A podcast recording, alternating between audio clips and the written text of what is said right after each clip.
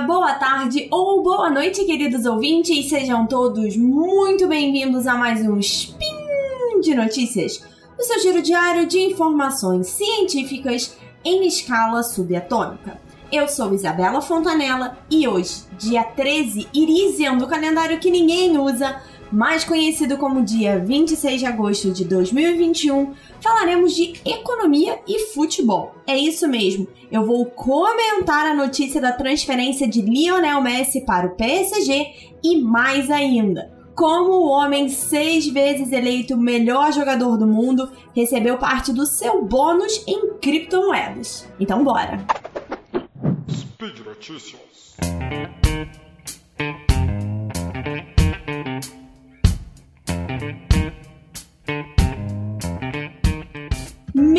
Olimpíadas esse ano que deram muito o que falar, não só pela questão esportiva, mas toda a questão da pandemia, se deveriam ter acontecido ou não, uma das notícias mais bombásticas dos canais esportivos deste ano é, na verdade, a saída de Lionel Messi do Barcelona e sua transferência para o PSG, o Paris Saint-Germain.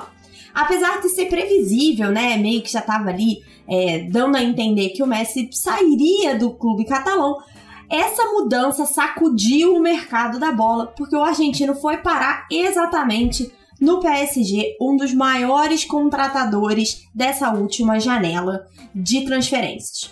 Até porque os catarianos, donos do time, né, uma empresa lá do Qatar que tem vários investimentos em esportes, até o bolso deles tem seus limites.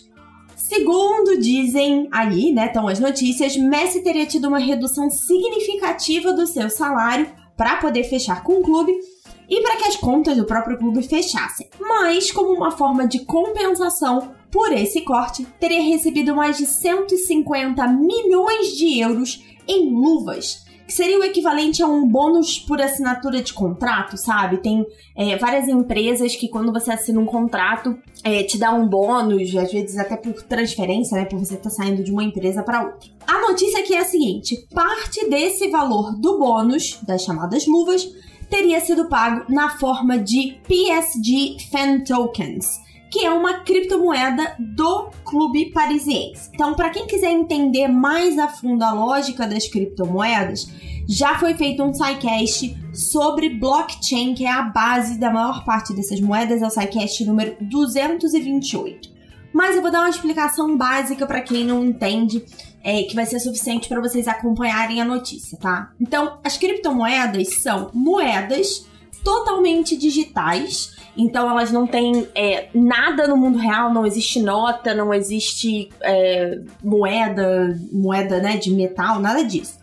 Elas também são desvinculadas de qualquer país ou banco central. Quando a gente pensa numa moeda, como real, que é emitido pelo Banco Central do Brasil, dólar pelo Banco Central pelo Fed americano, euro pelo Banco Central europeu. Então, essa seria a ideia base de uma moeda. Isso a gente não encontra nas criptos, ok?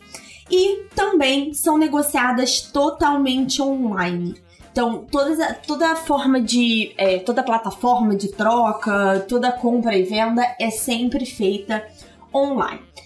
Eu falei para vocês que as criptomoedas não têm vínculo com países ou bancos centrais. O blockchain, é, que é a base, né, por exemplo, da, do Bitcoin, é, o Bitcoin é um, uma moeda completamente descentralizada, não tem nenhuma pessoa que emite, né, é um sistema automatizado.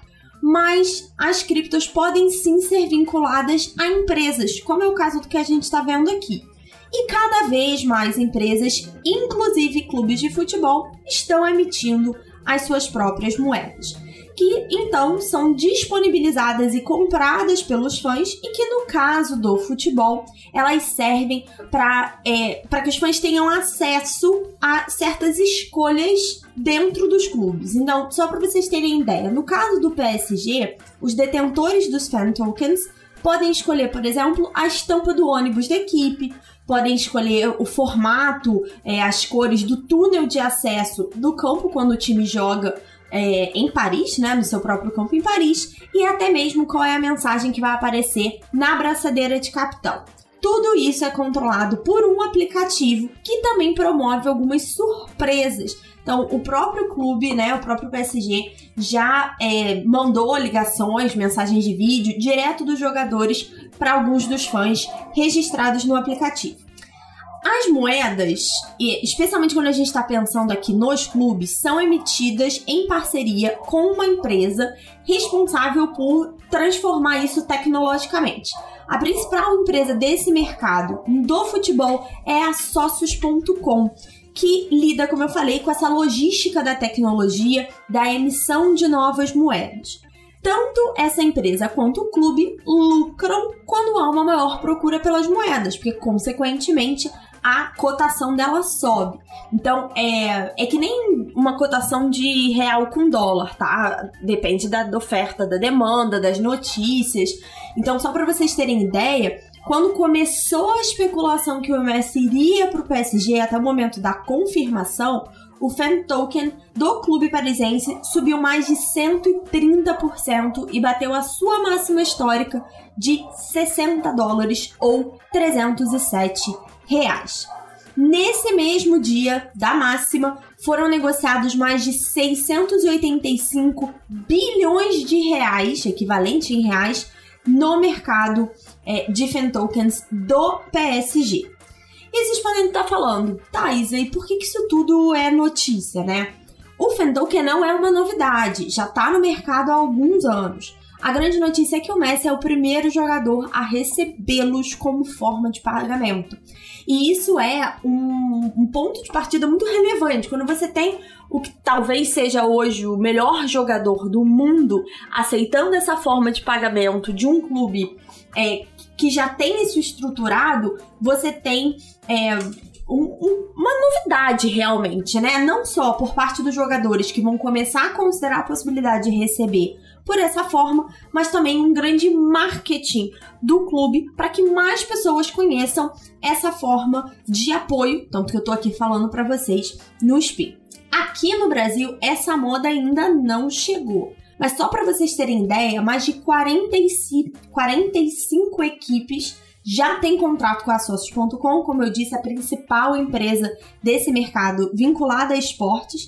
Entre eles, o antigo time do Messi, o Barcelona, os atuais campeões inglês e italiano, o Manchester City e a Internazionale, além de seleções de futebol como Argentina e Portugal. Eu confesso que eu fiquei muito surpresa, eu nem sabia disso, descobri pesquisando um pouco mais para vocês aqui nesse spin.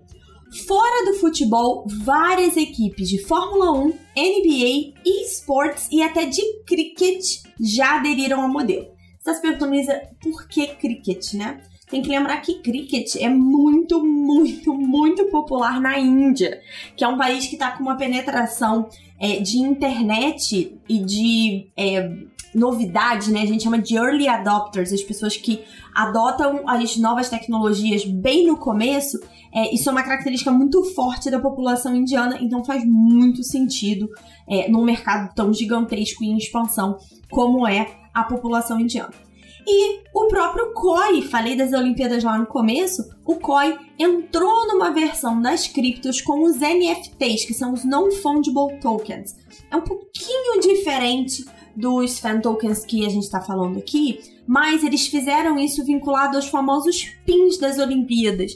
Então, é, você provavelmente já viu atletas ou colecionadores que têm aqueles bottoms né, de Olimpíadas, de edições e tudo mais, o Koi transformou isso numa versão online com seus NFTs, uma outra forma de capitalizar com as criptos.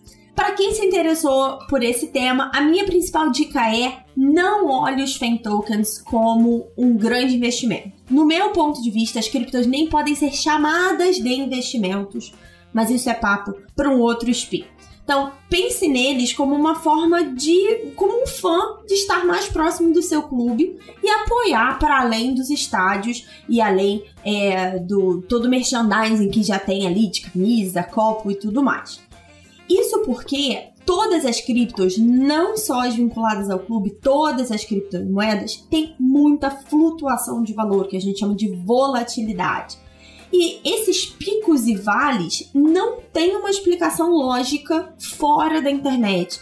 É diferente de quando a gente consegue explicar o fluxo, por exemplo, a diferença de preço de dólar com real, que isso é explicado por coisas da vida real. Então, mudança de taxa de juro, é, demanda de bolsa e tudo mais, isso é explicado.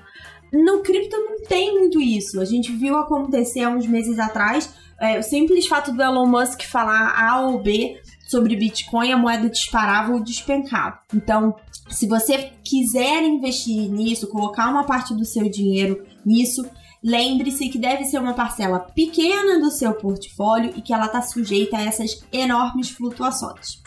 E também vale lembrar que as criptomoedas e os fan tokens são negociadas em sites especializados nesse assunto e você pode comprá-los diretamente do Brasil, mas com a ajuda de corretoras internacionais. Aqui no Brasil, a negociação de criptos não foi liberada, então existem formas de você fazer sem sair daqui, mas é, envolve algum tipo de corretora no exterior, ok?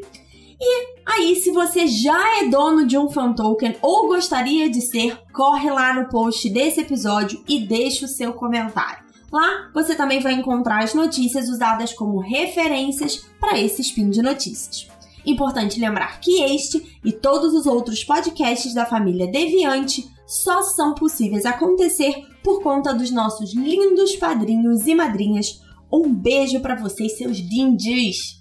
E se você também quer se tornar parte dessa família de amor e ciência, contribua pelo Patreon, Padrim ou PicPay.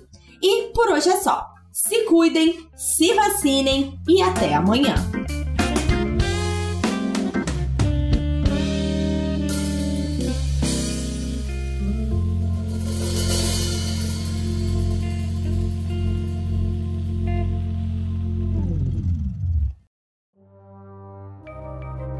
Este programa foi produzido por Mentes Deviantes.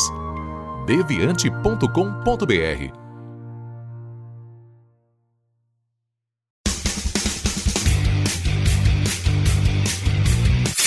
Cortes, edição de podcast.